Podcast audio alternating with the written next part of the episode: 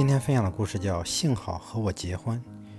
有一次，市长和夫人去视察建筑工地，这时，一个头戴安全帽的工人冲着市长夫人大声叫喊起来：“夫人，还记得我吗？读高中时，我们常常约会呢。”事后，市长打趣地说：“你嫁给我，算你运气好。本来该是建筑工人的老婆，而不是市长夫人。”夫人反唇相讥。你应该庆幸和我结了婚，要不然市长就该他当了。市长夫人见市长炫耀自己的地位，巧妙地将角色兑换了一下，以自己为中心，掩盖了市长的高傲态度。